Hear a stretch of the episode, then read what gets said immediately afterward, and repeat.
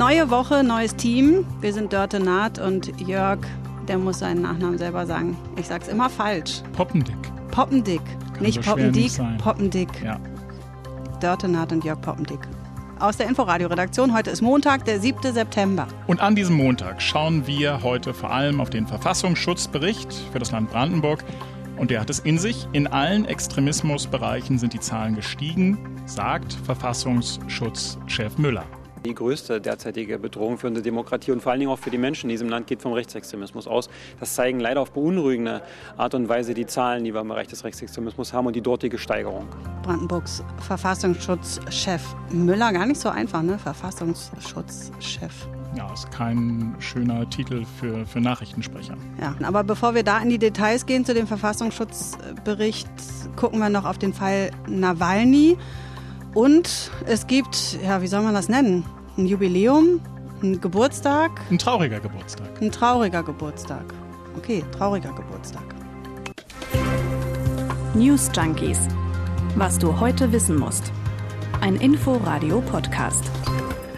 Trauriger Geburtstag deshalb, denn vor einem halben Jahr hat die WHO, die Weltgesundheitsorganisation, nämlich die Corona-Pandemie ausgerufen. Ein halbes Jahr ist das her. Wie nimmst denn du dieses halbe Jahr wahr? Es gibt ja so, man kann es ja unterschiedlich wahrnehmen, ne? Manchmal rennen Sachen vorbei. Hm. Also es gibt ja dieses Küchenpsychologische, wo man sagt, Sachen, die schön sind, die Spaß machen, die gehen immer schnell vorbei. Meistens ist es bei mir im Urlaub so. Und dann gibt es Sachen, die unangenehm, die kommen einem irre lang vor. Das ist bei mir in diesem Fall genauso. Also, Also es ko- kommt dir länger vor als es kommt mir deutlich länger vor als ein halbes Jahr. Ich fand das zwischenzeitlich irre zäh. Ähm, also diese, diese Phase, wo unsere Tochter nicht in der Schule war, ähm, wo die Geschäfte geschlossen waren. Also das fühlte sich alles sehr breich, sehr zäh an und ja, so ein bisschen Murmeltiertagmäßig. Also ich habe das Gefühl, das geht schon ewig so. Ich habe da irgendwie eine zwiegespaltene Persönlichkeit, glaube ich. Das eine, das berufliche Ich, das denkt, was? Das ist ein halbes Jahr erst her? Kommt mir irgendwie viel länger vor, dass wir angefangen haben, darüber zu reden, was das für eine Krankheit ist, warum die sich so schnell verbreitet. Erstmal war es ja nur China, da dachten wir noch alle, pff, was haben wir damit zu tun? Dann kam es ganz anders. Aber wenn ich auf mich persönlich gucke und so darauf, wie ich jetzt den letzten Sommer wahrnehme, dann habe ich irgendwie das Gefühl, der ist mir so zwischen den Händen zerbröselt. Der war irgendwie gar nicht richtig da. Dann war es vielleicht schön. Ihr habt schöne Sachen gemacht. Und deshalb ist die Zeit. Keine Ahnung, warum. Vielleicht auch, weil es so ein bisschen gleichförmig war dann am Ende. Wenn das Kind immer frei hat, dann unterscheiden sich die Ferien gar nicht mehr so groß. Vielleicht daher. Hm. Ich glaube, wir beide haben übrigens gut reden, denn von Corona waren wir ja direkt eigentlich nicht betroffen. Kennst du Nee. jemanden, der Ich kenne zwei Personen. Zwei Personen, mehr nicht. Hm, Stimmt, du hast recht. Ich bin, ich bin bei einem und einem ja nur so halb, sehr, sehr, sehr weit entfernt. Wir haben eine Reporterin losgeschickt, die hat jemanden getroffen, der ganz am Anfang, also im, im März, also vor einem halben Jahr an Corona erkrankt ist. Das ist Nadja Alsner, die arbeitet als Projekt- und Eventmanagerin, ist fit, ist 30, also sie sagt selber von sich, sie sei fit, denn sie arbeitet auch als ähm, Yoga-Lehrerin und, und Coach und die hat es im März erwischt. Und zwar so richtig, die war so richtig platt. Die hat uns erzählt, dass sie zwischenzeitlich so schwach war, dass sie nicht mal mehr auf die ähm, Toilette laufen konnte. Das ging dann so zwei, drei Wochen und als es ihr dann so langsam besser ging, da war dann plötzlich ähm, der Geschmack weg und der Geruch. Also ich weiß es noch ganz genau, mein Freund hat hier ein äh, Pilzrisotto gekocht und ich, ich habe ihn angeschaut und meinte so, ich schmecke überhaupt nichts. Und dann haben wir nachgesalzen, gepfeffert, Chili rein, alles Mögliche. Und es war einfach alles weg. Und dann hatten wir natürlich ein bisschen Angst, ehrlich gesagt, weil keiner uns sagen konnte, ist das ein Symptom, das ist jetzt zwei Tage da, eine Woche, einen Monat oder vielleicht für immer.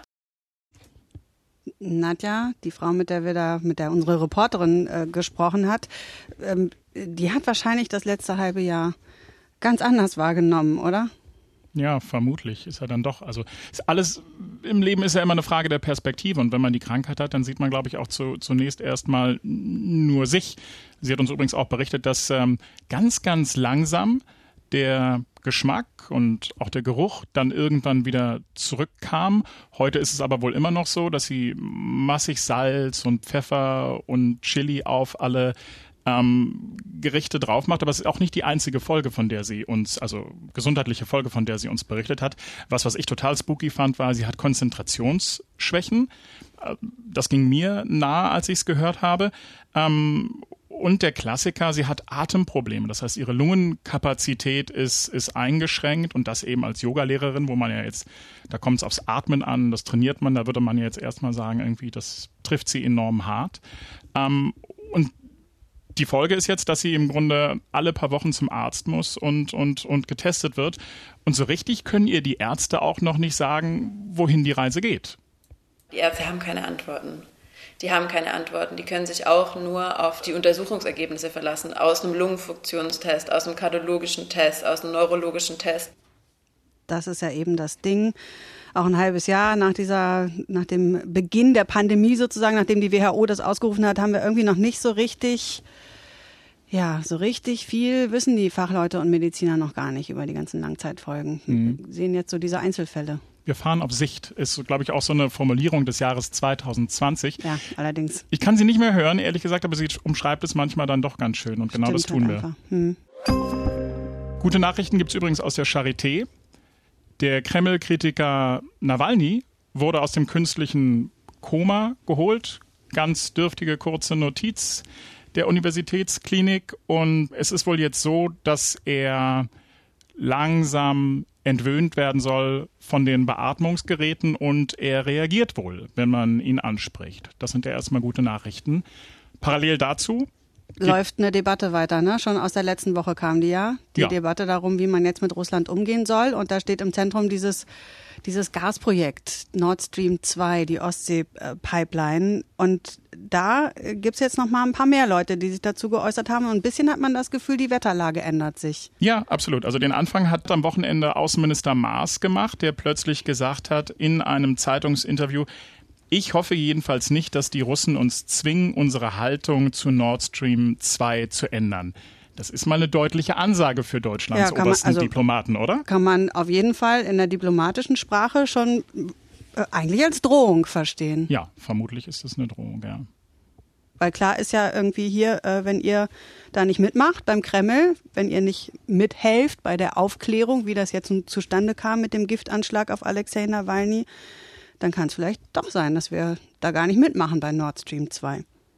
Sein, wie sagt man, Parteigenosse, der oberste SPD-Hirte. So sagt man es bei den Sozialdemokraten. Ja, genau. Genau Norbert, richtig. Ja. Genau, Norbert Walter Borjans fand das, glaube ich, nicht ganz so toll, ähm, wie weit sich Master an der Stelle aus dem Fenster gelehnt hat. Der sagt nämlich, mit einem Baustopp von Nord Stream 2 schadet Deutschland am Ende sich selbst und anderen, die hier gar nicht getroffen werden sollen. Er sagt, äh, also Norbert Walter Borjans sagt, Sanktionen müssen zielgerichtet sein und Hintermänner des Verbrechens treffen. Okay, also da schon mal zwei verschiedene Meinungen in einer Partei. Wenn wir aber in der Regierung weiter gucken, zur Verteidigungsministerin Annegret Kramp-Karrenbauer von der CDU, die hat auch, naja, ich würde mal sagen, sich eher skeptisch geäußert zum Nord Stream 2 Projekt. Die sagt, ich habe immer gesagt, dass Nord Stream 2 für mich kein Herzensprojekt ist. Und dann gibt es da ja auch noch die ganzen Anwärter auf ihren Posten, also auf den CDU-Vorsitz. Ja, zum Beispiel der Friedrich Merz, der sagt, wir brauchen sofort einen zweijährigen Baustopp für Nord Stream 2. Und natürlich hat sich die Opposition bei dem Thema ähm, auch gemeldet. Wir hatten heute den linken Parteichef Bartsch im Inforadio-Interview und der ist erstmal auf die Bremse getreten und hat gesagt, erstmal muss geklärt werden, wer ist eigentlich verantwortlich für die Vergiftung des Kreml-Kritikers und dann kann man über mögliche Konsequenzen und Sanktionen reden und die gesamte Debatte zum jetzigen Zeitpunkt über Nord Stream 2, die hält er für falsch. Gut, es gibt also Leute, die halten das für richtig, das als Druckmittel zu benutzen, Leute, die halten es für nicht richtig. Das ist das politische Feld. So ein bisschen ist ja die Frage, ob sich das denn eigentlich eignet als Druckmittel. Also wie wichtig ist das eigentlich äh, für Russland? Haben wir uns so ein bisschen gefragt heute Morgen, ne? Genau, und haben in Moskau angerufen beim ARD-Korrespondenten Stefan Lag und haben den genau mit dieser Frage konfrontiert. Russland ist insgesamt sehr stark auf die Einnahmen aus den Rohstoffexporten angewiesen. Sie machen ungefähr 40 Prozent des Staatshaushaltes aus. Die Drohungen aus Deutschland, Nord Stream 2 zu stoppen, haben in Russland bislang wenig Eindruck gemacht. Kreml-Sprecher Peskov sagte, dass nach jeder Erklärung dieser Art zwei weitere kämen, die die Absurdität solcher Forderungen unterstreichen würden. Russland sehe keine Gefahr, dass Nord Stream 2 gestoppt wird. Wenn man dazu hört, ist es ein bisschen so, als würde ich genau den gleichen Lolly haben wollen wie du. Und wenn du ihn dann hast, dann sage ich, ach nee, ich wollte den ja eigentlich sowieso nicht, brauche den gar nicht. Hm, so ein Klassiker. Kenne ich von meiner Tochter auch. Wir hatten heute die Energieexpertin vom Deutschen Institut für Wirtschaftsforschung im Interview. Die hat gesagt, Russland braucht Nord Stream 2. Dieses Projekt würde Russland empfindlich treffen, wenn es nicht realisiert werden würde, weil die Russen sehr stark auf die Verkäufe von Erdgas nach Europa angewiesen sind. Ein Großteil der Einnahmen geht eben in diese äh, Staatsbilanzen und deswegen hat Russland hier ein großes Interesse. Man hat ja auch viele Sanktionen schon umschifft und tut alles Mögliche damit äh, diese Pipeline fertiggestellt wird, damit die Einnahmen weiterhin fließen. Also insofern wäre das tatsächlich ein Hebel, wo man Russland auch treffen könnte. Jetzt ja die Frage, es gibt ja noch die andere Seite, also unsere an der Stelle. Also die Frage, was bedeutet das eigentlich für Deutschland, wenn wir auf Nord Stream 2 verzichten? Zumal da bislang ist das ja immer wirklich vehement verteidigt worden. Das ja, Projekt, genau. Ne? Als die Amerikaner sich eingemischt haben. Die haben ja sogar einen Brief geschrieben. Da haben das alle durch die Bank im Grunde verteidigt und haben gesagt, ne, das ist wichtig, wir brauchen das. Die Amerikaner haben ja damals, ähm, egal, sie haben nicht wirklich auf äh, ihr amerikanisches Gas verwiesen. Sie haben immer darauf verwiesen, dass Deutschland und Europa an der Stelle zu abhängig von Russland werden würde. Das waren die, die Argumente. Worum es aber eben, das muss man an der Stelle möglicherweise dann auch mal sagen, auch immer ging, ist, dass ähm, die USA ein großes Interesse daran haben, billig hergestelltes ähm, Fracking-Gas eben an Deutschland und Europa zu verkaufen. Aber wir haben eben, Claudia Kempfert eben auch gefragt, was macht das eigentlich mit uns? Können wir auf Nord Stream 2 verzichten? Und sie sagt, ohne Probleme, es gefährdet auch nicht die Versorgung mit Gas. Es gibt ein Überangebot an Gas auf den internationalen Märkten und das muss auch nicht von den Amerikanern kommen. Also auf diese Pipeline können wir getrost verzichten. Es war ohnehin ein Fehler, sie jemals anzufangen, weil wir eigentlich auch äh, schrittweise wegkommen müssen von der fossilen Energie. Und da widerspricht dieser Pipeline eine zahlreiche Anzahl von Zielen. Den Klimazielen, der Diversifikationsstrategie der Europäischen Union und Europas. Es äh, widerspricht auch den Zielen zur Erreichung der Energiewende. Also es hat von Anfang an eigentlich gar nichts äh, dafür gesprochen, außer dass Russland äh, gerade als Transitland die Ukraine umgehen will. Und das hat rein politische Gründe, keine energiewirtschaftlichen oder auch ökonomischen Gründe. Bin gespannt, wie das weitergeht. Lange hieß es ja von deutscher Seite immer, wenn es um die Russlandpolitik geht, ist es ganz wichtig, dass wir im Gespräch bleiben. Gerade ist es so, eine, so ein ordentlicher Konfrontationskurs mit zumindest vordergründig. Zumindest offiziell. Mhm. Brandenburg wird extremer, oder? Kann man das so sagen? Kann man in jedem Fall so sagen. Der Verfassungsschutz hat heute seinen Verfassungsschutzbericht veröffentlicht. Und ähm, ganz interessant, die Verfassungsschützer präsentieren Rekordwerte in allen Bereichen. Große Sorgen machen ihnen vor allem die Rechtsextremisten. Da gab es einen extrem starken Anstieg. Sie zählen jetzt 2765 potenzielle Rechtsextremisten. Das ist ein Rekordwert. Und das heißt auch, die Zahlen haben sich innerhalb eines Jahres um mehr als ein, also um 1000 ungefähr erhöht. Warum? Wo kommen die alle her? Zum Teil aus der AfD. Das hat vor allem damit zu tun, dass im vergangenen Jahr der Verfassungsschutz die Jugendorganisation der AfD, die JA und eben die Strömung der Flügel als Verdachtsfall eingestuft hat im Bereich Rechtsextremismus. So erklären sich die Zahlen. Hören wir doch mal rein. Verfassungsschutzchef Müller. Und erstens mal ist es die Weiterentwicklung des bisherigen Trends mit einer deutlichen Dynamik, aber vor allen Dingen die Verdachtsfälle Junge Alternative und der Flügel, allein beide zusammen mit 670 Personenpotenzialen, geben einen deutlichen Anstieg her. Und die übrigen Steigerungen ergeben sich durch Erkenntnisgewinne im Bereich der sozialen Netzwerke, im Bereich der sozialen Medien, wo wir Erkenntnisse gewonnen haben und eben auch das Superwahljahr 2019 ist nicht zu vernachlässigen mit seinen vielen Propaganda- und äh, PMK-Delikten. PMK, das ist so polizeiinterner ja, oder verfassungsschutzinterner. Das steht für politisch motivierte Kriminalität. Ganz interessant fand ich an der Geschichte, dass auch quasi ohne die Jugendorganisation der AfD und auch ohne den Flügel im Bereich Rechtsextremismus wir einen Rekordwert hätten. Darauf hat der Verfassungsschutz aufmerksam gemacht und der sagt eben, dann äh, wären wir eben im, im Land Brandenburg auf potenzielle Rechtsextremisten von ungefähr 2095 gekommen. Deswegen sagt ja auch Brandenburgs Innenminister Michael Stübgen, es gibt so viele Rechtsextremisten wie noch nie in Brandenburg. Hm, und als wir heute Morgen zusammensaßen und gesehen haben, ah, der Verfassungsschutzbericht wird veröffentlicht und es war ganz klar, auch aufgrund der, der Einteilung im vergangenen Jahr oder der Einstufung, muss man ja sagen, von Flügel und JA als Verdachtsfall war klar, dass die Zahlen steigen würden. Und da haben wir uns gefragt im Bereich Rechtsextremismus, da haben wir uns gefragt, was ist das eigentlich, Rechtsextremismus? Wie definiert man das? Was macht eigentlich einen Rechtsextremisten aus? Vor allem, wenn man genau das macht, ganz geschützt, ohne dass jemand zuhört, dann kann man ja auch zugestehen, hm, wenn man es richtig ganz konkret mal sich erzählen will, dann wird es fast ein bisschen schwierig, ne? Ja, das ist ein Pro-Seminar dann. In Politikwissenschaften. Ich habe auf jeden Fall noch mal reingeguckt in die ganzen Definitionen mm, und habe einfach mal ganz, also wirklich ganz einfach angefangen. Beim Duden nämlich. Und äh, geguckt, was der schreibt. Und da steht extremistisch im Sinne einer politischen Richtung beziehungsweise Ideologie der äußersten Rechten. Hm bringt einen jetzt erstmal nur bedingt weiter. So richtig, Muss man ja. definitiv noch mit Inhalt füllen.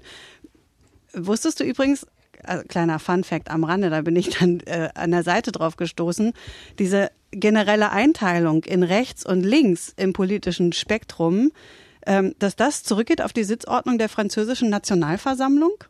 Nee. Die haben das als erstes gemacht. Wann? Anfang des 19. Jahrhunderts. Ich glaube 1814, weiß ich jetzt nicht mehr so ganz genau, aber so um den Dreh. Ähm, und äh, da saßen die so. Also links vom Präsidenten, aus Sicht des Präsidenten, saßen die, die eher so für Veränderung eingetreten sind und für Mensch, lass uns doch mal was Neues machen. Und rechts vom Präsidenten saßen die Monarchisten, die gedacht haben, nö, können wir alles so lassen. Wieder was gelernt. Ganz interessant, ne? Gut, aber wir waren eigentlich dabei zu klären, was rechtsextremistisch ist. Und äh, worin sich da alle einig sind, ähm, was ich so gefunden habe, ist, also sowohl Politikwissenschaftler als auch Journalisten, die darüber geschrieben haben, als auch der Verfassungsschutz, das ist, dass es so ein paar Zutaten geben muss, die zwingend dazugehören. Und das äh, sind folgende, ähm, dass die sich nämlich ganz stark an der ethnischen Zugehörigkeit von Menschen orientieren und dann gleichzeitig davon ausgehen, dass eben nicht alle gleich sind, sondern manche mehr wert als andere. In der Regel sind das dann die weißen Nicht-Juden. Die eigene Nation wird über andere gestellt und zusammen ergibt das dann, diese beiden Aspekte, diesen sogenannten völkischen Nationalismus. Und in dieser sogenannten Volksgemeinschaft zählt dann auch das Volk mehr als die Einzelnen und gleichzeitig gibt es noch so einen ganz klaren Wunsch nach Führung, je nachdem, in welche Ecke man dann guckt, ist der jeweils eine Bereich oder der andere ein bisschen stärker ausgeprägt. Antisemitismus kommt dazu, Rassismus, Fremdenfeindlichkeit, all das. Hm. Und wenn man dann mal in den Verfassungsschutzbericht des Verfassungsschutzes des Landes Brandenburg reinguckt, dann findet man genau die Bestandteile, von denen du gerade gesprochen hast, eben auch in der Argumentation, warum der Verfassungsschutz die 640 und so viel sind es nämlich Flügelanhänger und Mitglieder der JA verdächtigt, rechtsextrem zu sein. Ich zitiere mal. Das durch den Flügel propagierte Politikkonzept ist primär auf die Ausgrenzung, Verächtlichmachung und weitgehende Rechtlosstellung von Ausländern, Migranten, insbesondere Muslimen und politisch Andersdenkenden gerichtet. Es verletzt alle Elemente der freiheitlichen demokratischen Grundordnung, die Menschenwürdegarantie sowie das Demokratie- und Rechtsstaatsprinzip. Die Relativierung des historischen Nationalsozialismus ist zudem prägend für die Aussagen der Flügelvertreter. Hm, gucken wir mal in die Praxis. Christoph Berndt, der will Fraktionschef werden der AfD im Brandenburger Landtag, ist Vorsitzender des äh, Vereins Zukunft Heimat. Dieser Verein, der wird schon als rechtsextremistisch eingestuft äh, vom Verfassungsschutz. Wenn der Reden hält, wie hier in Cottbus äh, auf einer Demo, dann hört sich das so an.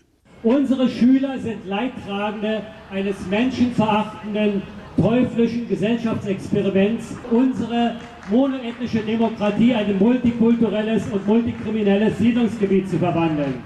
Da spricht er kann man nicht so richtig gut verstehen. Ne? Ich, ich, Schwer, ja. Ich, ich sage nochmal, wovon er spricht. Er spricht von einem teuflischen Gesellschaftsexperiment. dass nämlich, wie er sagt, ähm, die monoethnische Demokratie, ein Wort, das ich ehrlich gesagt noch nie vorher gehört habe, ähm, Erfindung würde ich mal schätzen von Herrn Berndt, in ein multikulturelles und multikriminelles äh, Siedlungsgebiet ähm, verwandeln will. Also sprich, auch da, es geht um das Volk, was seiner Meinung nach aus einer Ethnie besteht, mhm. diese monoethnische Demokratie. Und wenn da dann andere Fremde dazukommen, dann wird das nicht nur multikulturell, sondern eben gleichzeitig auch noch multikriminell. Er wertet also Zuwanderer im, im gleichen Atemzug auch noch als Kriminelle ab an dem Punkt. Der Verfassungsschutz hat sich ja nicht nur mit Rechtsextremisten beschäftigt, sondern das hat man ja eben am Anfang auch schon, dass eben in allen Bereichen die Zahlen gestiegen sind? Gibt es mehr Extremisten?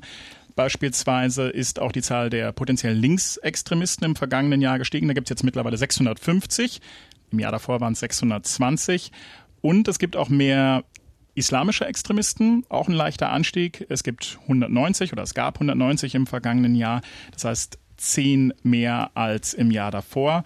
Und viele, sagt Verfassungsschutzchef Müller, haben Kontakt zur islamistischen nordkaukasischen Szene.